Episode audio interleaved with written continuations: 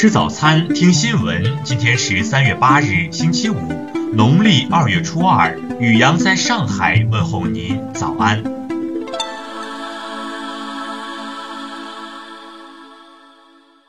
听新闻早餐，知天下大事。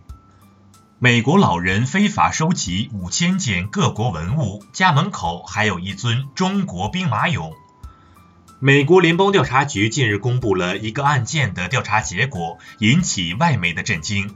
一位九十岁老人的家像是一个博物馆，隐藏着惊天秘密。这个房子的主人是一位已故的工程师米勒，他于二零一五年逝世，享年九十周岁。米勒大约从八十年前开始收藏文物，包括哥伦布发现美洲大陆前的瓷器、意大利精美的镶嵌品以及来自中国的文物等。FBI 探员指出，很多文物的来路都是非法的。目前，FBI 已经将部分文物退还给了归属国，中国也将派代表团去取回属于中国的珍贵文物。再来关注国内新闻。国务院扶贫办昨天表示，中美贸易摩擦对中国脱贫攻坚会产生影响，但可以采取其他办法弥补，脱贫攻坚战不会拖到二零二一年。中消协报告显示，与十年前相比，纯母乳喂养比例有所下降。二零一八年，百分之四十九点零五的婴儿母亲选择纯母乳喂养，二零零七年这一比例为百分之五十二点四。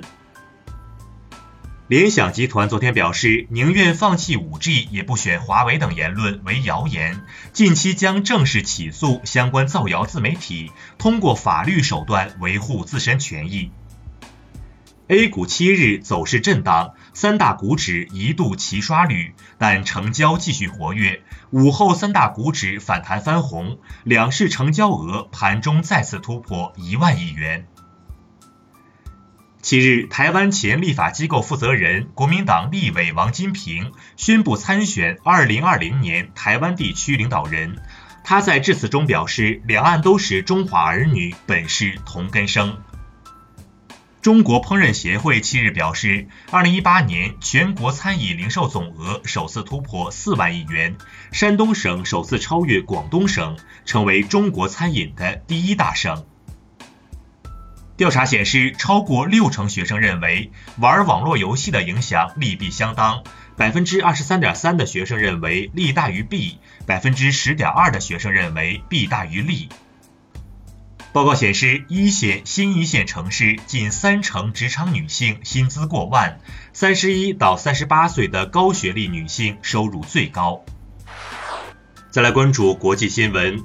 美国和以色列军方近日宣布，美国首次将最先进的萨德反导系统临时部署在以色列，投入两国联合军事演练。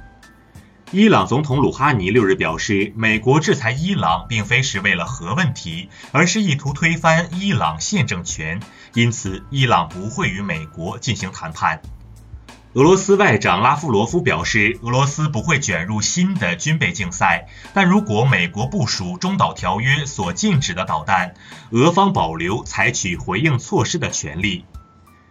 尼泊尔政府日前表示，铁路修建将采用中国轨道标准，而不是印度标准。泰国宪法法院当地时间七日决定解散泰护国党。护国党此前曾推举泰国王姐姐乌汶乐为该党的总理候选人，被泰国选举委员会诉至宪法法院。当地时间六日，法国公布了一项针对谷歌、脸书等全国互联网巨头课税的法案提案，拟对在法国的大型网络公司征收税率为百分之三的税。美国国防部高级研究项目局即将启动一项有关借助海洋动物探测潜艇的项目，借以研究包括鱼、虾甚至浮游生物等海洋动物的行为，进行潜艇探测。二零一九胡润全球白手起家女富豪榜显示，中国诞生了全球百分之五十七的白手起家十亿美元女富豪，共五十一位。美国以十八位排名第二，英国以六位排名第三。再来关注社会民生新闻。湖北九五后女子小帆患病住进了 ICU，丈夫熊某却关机玩起了失踪。三十万治疗费，熊某仅出了近两万元。最终，小帆因病情加重不幸离世。佛山一对夫妻吵架后，妻子负气酒驾回家，丈夫刘先生为了制止这种危险行为，开车将妻子的车逼停，并向交警举报。近日，一则培训机构庆贺家长转账信息的视频在网上热传。视频中有人欢呼：“我们丰收了！”掌声在哪里？当地教育局回应称，已要求其删除视频。广东江门市民日前发现了一枚疑似炮弹物品，据资料显示，该炮弹为八片尾翼小号迫击炮弹。目前，警方已将其引爆销毁。近日，广安市民警下班吃夜宵时，听到隔壁桌畅聊耍东西之后的感受，民警当机立断将其控制。经过突击审讯，三名嫌疑人交代了吸食毒品的犯罪事实。再来关注文化体育新闻。欧冠八分之一决赛次回合，曼联客场三比一力克巴黎圣日耳曼，以客场进球多优势晋级。巴黎连续三个赛季无缘欧冠八强。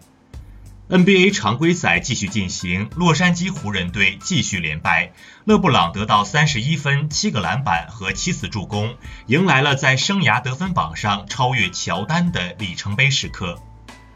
MLGB 商标被宣布无效后，李晨表示尊重并虚心面对这次的结果。作为艺人和创业者，会更多考虑社会责任，今后将把积极向上的理念传递给大家。近日，诺贝尔基金会宣布，今年诺贝尔文学奖将恢复颁奖，且由于去年停颁一次，今年秋天将会宣布2018年和2019年的两位获奖得主。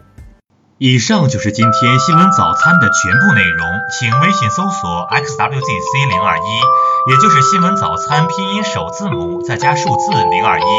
如果您觉得节目不错，请在下方拇指处为我们点赞。一日之计在于晨，新闻早餐不能少，咱们明天不见不散。